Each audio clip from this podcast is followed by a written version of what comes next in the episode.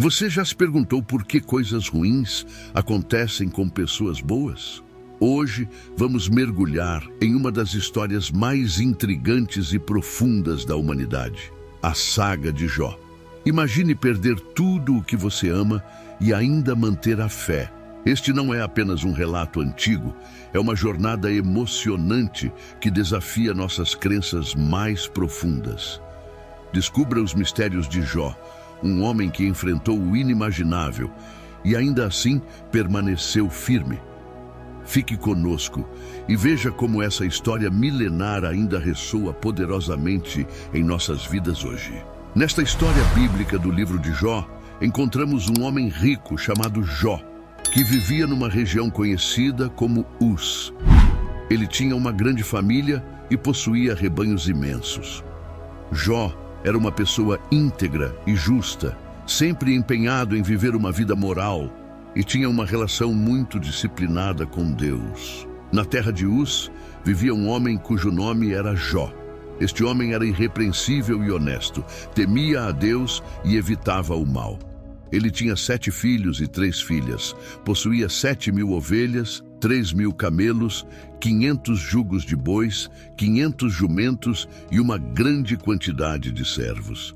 Era considerado o maior entre todos os povos do Oriente.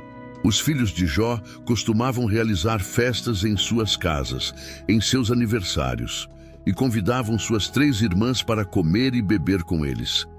Após um período de celebrações, Jó organizava um ritual de purificação para eles. Bem cedo pela manhã, ele oferecia um sacrifício queimado por cada um, pensando: talvez meus filhos tenham pecado e amaldiçoado Deus em seus corações. Essa era a prática constante de Jó, conforme descrito no primeiro capítulo, versículos de 1 a 5. Deus destacou as virtudes de Jó para Satanás. No entanto, Satanás argumentou que Jó era justo apenas porque Deus o favorecia abundantemente. Certo dia, os anjos vieram se apresentar perante o Senhor, e Satanás também estava entre eles. O Senhor perguntou a Satanás: De onde você vem? Satanás respondeu ao Senhor andando por toda a terra, indo e vindo por ela. Então o Senhor disse a Satanás: Você reparou no meu servo Jó? Não há ninguém na terra como ele, um homem íntegro e correto, que teme a Deus e evita o mal. Será que Jó teme a Deus sem motivo? replicou Satanás. Você não colocou uma proteção ao redor dele, de sua casa e de tudo o que ele possui? Você abençoou tudo o que ele faz, e seus rebanhos e manadas se espalharam pela terra. Esses diálogos entre Deus e Satanás são narrados no livro de Jó, capítulo 1, versículos de 6 a 10. Satanás desafiou Deus, dizendo que se fosse permitido infligir sofrimento a Jó, ele mudaria e amaldiçoaria a Deus. Deus permitiu que Satanás atormentasse Jó para testar essa ousada afirmação, mas proibiu que tirasse a vida de Jó. Mas estenda a sua mão e ataque tudo o que ele possui e com certeza ele o amaldiçoará na sua cara, disse o Senhor a Satanás. Muito bem, então, tudo o que ele possui está em seu poder, mas não ponha a mão sobre o próprio homem. Então, Satanás saiu da presença do Senhor. Estes eventos são descritos no livro de Jó, capítulo 1, versículos 11 e 12. Jó recebeu quatro notícias num único dia informando que suas ovelhas, servos e dez filhos haviam morrido, vítimas de invasores ladrões ou desastres naturais. Num dia, enquanto os filhos e filhas de Jó estavam festejando e bebendo vinho na casa do irmão mais velho, um mensageiro chegou até Jó e disse: Os bois estavam arando e os jumentos pastando por perto, quando os sabeus atacaram e os levaram. Eles mataram os servos à espada e eu fui o único que escapou para contar a você. Enquanto ele ainda falava, outro mensageiro chegou e disse: O fogo de Deus caiu dos céus e queimou as ovelhas e os servos, e eu fui o único que escapou para contar a você. Enquanto este ainda falava, chegou mais um mensageiro. Os caldeus formaram três grupos de ataque e deram um ataque surpresa aos seus camelos, levando-os embora. Eles mataram os servos à espada e eu fui o único que conseguiu escapar para lhe informar. Ainda falando, outro mensageiro chegou dizendo: seus filhos e filhas estavam festejando e bebendo vinho na casa do irmão mais velho, quando de repente um vento forte veio do deserto e atingiu os quatro cantos da casa. Ela desabou sobre eles e eles morreram. Eu sou o único que escapou para contar a você. Esses eventos trágicos são descritos no livro de Jó, capítulo 1, versículos 13 a 19. No seu luto, Jó rasgou suas vestes e raspou a cabeça, mas ainda assim louvou a Deus em suas orações. Então Jó se levantou, rasgou seu manto, rapou sua cabeça e, prostrado ao chão, adorou, dizendo: Nu saí do ventre da minha mãe e nu partirei. O Senhor deu e o Senhor tirou. Bendito seja o nome do Senhor. Em tudo isso, Jó não pecou, nem atribuiu a Deus qualquer falta. Essa resposta de Jó está no livro de Jó, capítulo 1, versículos 20 a 22. Satanás aparece no céu novamente e Deus lhe dá outra oportunidade para testar Jó. Desta vez, Jó sofre de terríveis feridas na pele. A esposa de Jó tenta persuadi-lo a amaldiçoar Deus e desistir da vida, mas ele resiste e tenta suportar seus sofrimentos. Duas tramas são habilmente entrelaçadas, uma celestial e outra terrena.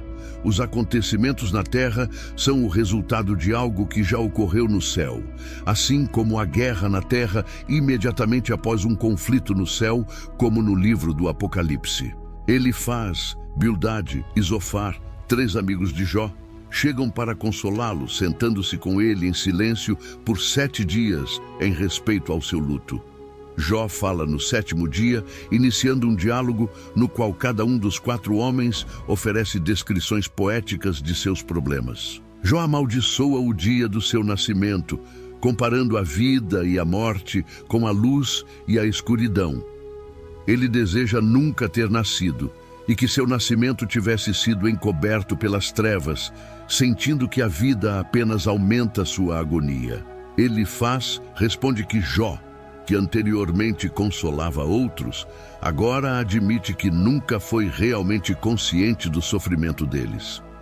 Ele faz, conclui que a dor de Jó deve ser devido a algum pecado que ele cometeu e recomenda que Jó busque o favor de Deus. Bildad e Zofar concordam que Jó deve ter cometido algum mal para provocar a justiça de Deus e argumentam que ele deveria tentar demonstrar um comportamento mais inocente. Bildad supõe que os filhos de Jó trouxeram a morte sobre si mesmos. Pior ainda, Zofar insinua que qualquer erro que Jó tenha cometido mereceria muito mais dor do que a que ele recebeu. Jó reage a cada um desses comentários, ficando tão irritado que chama seus simpatizantes, Jó chama seus amigos, de médicos inúteis que mascaram sua ajuda com mentiras, como descrito no livro de Jó, capítulo 13, versículos de 1 a 4. Meus ouvidos ouviram e entenderam isso. O que vocês sabem, eu também sei. Não sou inferior a vocês. Mas eu desejo falar com o Todo-Poderoso e discutir o meu caso com Deus. No entanto, vocês me difamam com mentiras, são todos médicos inúteis. Jó questiona por que Deus julga as pessoas com base em suas ações, quando ele poderia facilmente corrigir ou perdoar esses atos. Jó fica perplexo sobre como um ser humano pode satisfazer completamente a justiça de Deus, dado que os caminhos de Deus são misteriosos e além da compreensão humana. Além disso, os humanos não podem convencer Deus com suas palavras. Deus não se deixa enganar e Jó admite que nem mesmo conhece a si mesmo o suficiente para defender seu caso perante Deus. Jó anseia por alguém que possa mediar entre ele e Deus, para que não seja condenado ao Sheol, o submundo. Jó acredita que no céu Há uma testemunha, o Redentor, que atestará sua integridade, como ele expressa no capítulo 19, versículo 25. Sei que o meu Redentor vive e que no final ele se levantará sobre a terra. E no capítulo 16, versículo 19, agora mesmo a minha testemunha está no céu, o meu advogado está nas alturas. O sofrimento se torna insuportável para Jó e ele se torna amargo, ansioso e assustado. Ele lamenta a injustiça de Deus permitir que pessoas más prosperem, enquanto ele e muitas outras pessoas honestas sofrem. Jó quer enfrentar Deus e protestar, mas não consegue encontrá-lo fisicamente. Ele pensa que a sabedoria está oculta da humanidade, mas resolve persegui-la temendo a Deus e evitando o mal. Eventualmente, Deus intervém no diálogo divino da primeira rodada. Durante seus discursos, Jó pediu a Deus 36 vezes que falasse com ele. Agora, seu desejo é atendido. Nas duas vezes em que Deus fala com Jó, isso acontece no meio de uma tempestade. Há um certo humor na maneira como Deus se dirige a ele.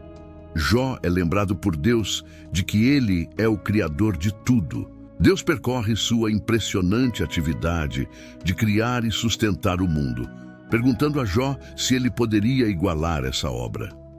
Ele termina perguntando se Jó está em posição de julgar, dizendo que é impertinente para Jó acreditar que Deus deveria se explicar a ele. Jó é feito sentir-se muito pequeno. Eventualmente, Jó responde: Sou indigno. Como posso responder-lhe? Coloco minha mão sobre a boca, falei uma vez, mas não tenho resposta, duas vezes, mas não direi mais nada. No segundo round, Deus não fala sobre si mesmo como Criador, mas sobre duas de suas criaturas. O discurso está cheio de humor mais uma vez. Ele pergunta a Jó sobre seus pensamentos a respeito do hipopótamo, o behemote, e do crocodilo, o leviatã, como se essas incríveis bestas detivessem as respostas para os grandes problemas da vida. Jó é lembrado de que não pode entender Deus, nem o mundo animal, muito menos o mundo moral. Assim, o ponto principal de Deus é: por que você está tentando discutir comigo?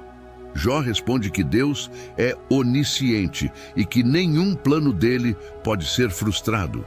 Ele agora percebe que seu questionamento a Deus foi totalmente inadequado e ele se despreza e se arrepende em cinzas e pó. Embora o encontro com Deus seja humilhante para Jó, o cerne do problema de Jó é tratado, pois ele volta a se conectar com Deus. O diálogo oferece um clímax magnífico e inesperado para o livro. No epílogo, o texto muda de poesia para prosa, quando Jó aceita que não deve culpar Deus por suas interações com ele. Deus restaura a Jó seus filhos, sete filhos e três filhas, propriedades, camelos e rebanhos de ovelhas, tornando-o muito mais rico e feliz do que antes. Como servo de Deus, Jó é reabilitado por outro lado, os três amigos de Jó são severamente repreendidos por Deus, que diz que eles não falaram corretamente sobre Jó, indicando que não devemos citar seus discursos como se fossem verdades. O notável nas duas rodadas de Deus com Jó é que ele ainda não responde às indagações de Jó e não lhe conta sobre sua aposta com Satanás. Jó não precisava saber o que estava acontecendo no céu, porque Deus tinha seus motivos para permitir que ele sofresse.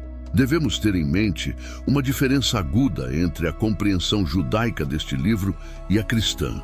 O judeu dos tempos do Antigo Testamento não podia ver os problemas da vida temporal à luz da eternidade.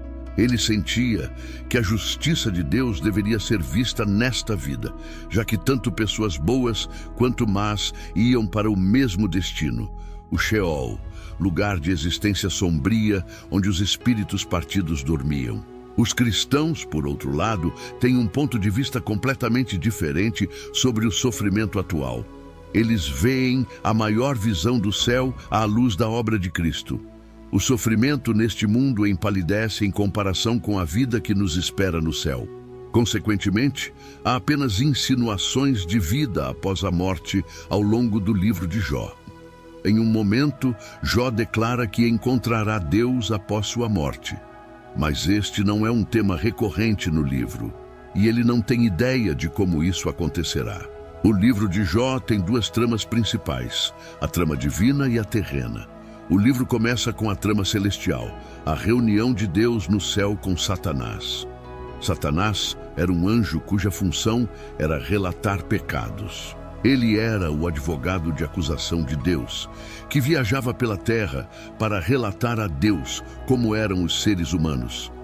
No tempo de Jó, Satanás havia se tornado tão cínico que não acreditava que alguém pudesse amar a Deus pelo próprio Deus. Ele acreditava que as pessoas só amavam a Deus pelo que ele podia lhes proporcionar.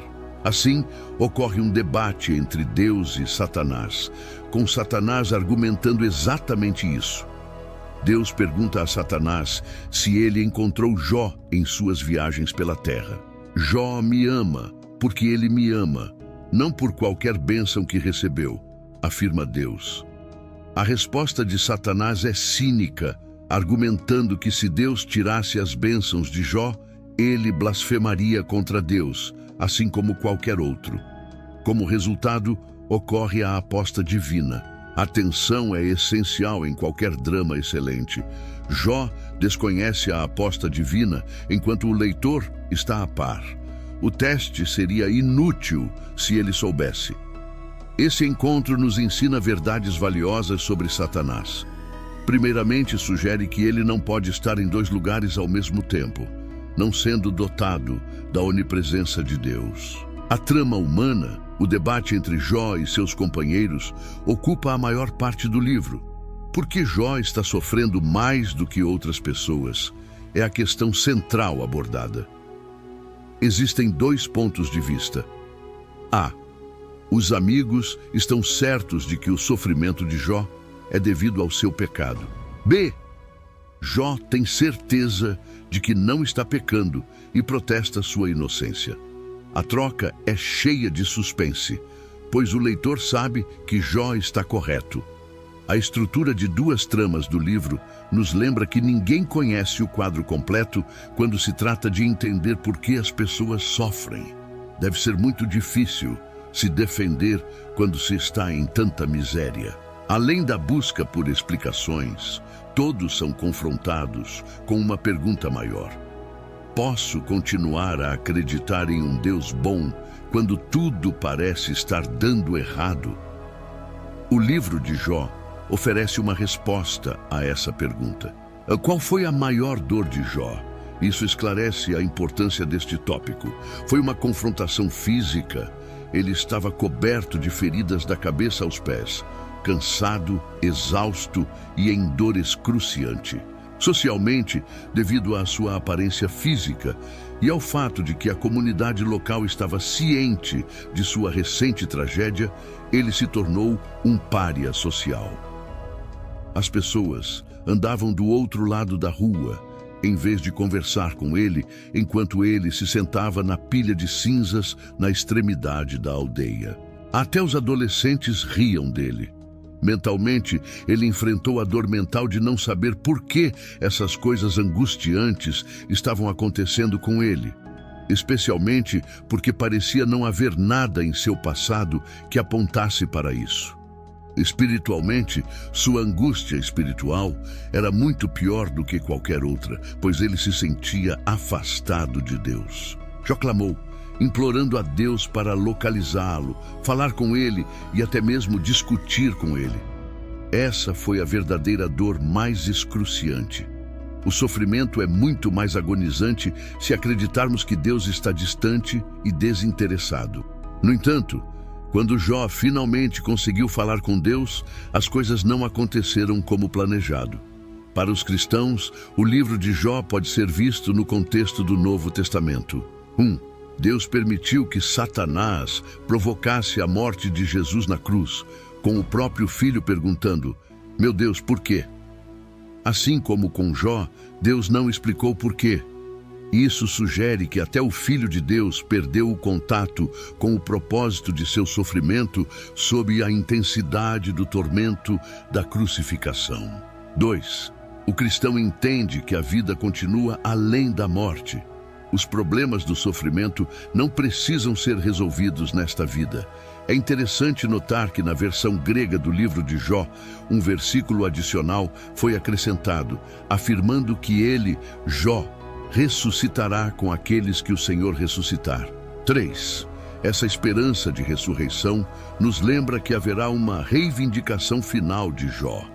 Os cristãos acreditam que Jesus retornará para julgar os vivos e os mortos no final dos tempos. Um dia haverá uma cena de tribunal em que Jesus se sentará como juiz e todas as pessoas más e piedosas que já viveram estarão diante de seu trono para serem julgadas de acordo com suas ações no corpo. Então, tudo pelo que Jó ansiou está prestes a se tornar realidade. A justiça de Deus será aplicada a toda a raça humana em uma reivindicação pública de justiça. Acabamos de explorar as profundezas da história de Jó, uma jornada de fé, sofrimento e redenção que toca a alma e desafia nossa compreensão. Se você se sentiu inspirado, intrigado ou até mesmo questionando, saiba que há muito mais a descobrir. Cada história que compartilhamos aqui é uma nova oportunidade de olhar para dentro de nós mesmos e para o mundo ao nosso redor. Não perca nenhum momento dessas explorações fascinantes. Inscreva-se agora. Dê um like se você se conectou com a história de hoje e compartilhe nos comentários como ela impactou você. E não se esqueça de compartilhar este vídeo com alguém que, como você, ama desvendar os mistérios da vida e da fé. Juntos, vamos continuar essa jornada de descoberta e inspiração. Obrigado por assistir e até a próxima. E enquanto fechamos mais um capítulo juntos, eu sei que algumas questões podem ainda ecoar em sua mente. Você pode estar se perguntando como pode navegar pelas complexidades da vida espiritual e desbloquear um caminho de abundância e bênçãos. A jornada é desafiadora, mas você não precisa caminhar sozinho. Nos comentários, você encontrará uma chave poderosa para essa porta que muitos buscam abrir. O e-book Descubra a Prosperidade com Deus, o guia definitivo para superar desafios espirituais e viver uma vida abundante. Este não é apenas um livro, é o fruto de anos de pesquisa, vivências e revelações profundas que agora estão ao seu alcance. Imagine superar as barreiras que impedem o seu crescimento espiritual e financeiro. Pense no conforto e na segurança de viver uma vida alinhada com as promessas de prosperidade que foram destinadas a você. Esse e-book é mais do que letras em uma página. É um mapa para o tesouro que você merece. Faça parte dos muitos que já estão trilhando um caminho iluminado pela fé e pelo conhecimento. O poder de transformar sua vida está a apenas um clique. Confira agora mesmo nos comentários e inicie sua jornada para uma vida de plenitude e prosperidade. Lembre-se, a prosperidade com Deus não é apenas um sonho distante, é uma promessa à espera de ser cumprida. E com este guia, você está um passo mais perto de torná-la realidade. A sua história de sucesso começa hoje.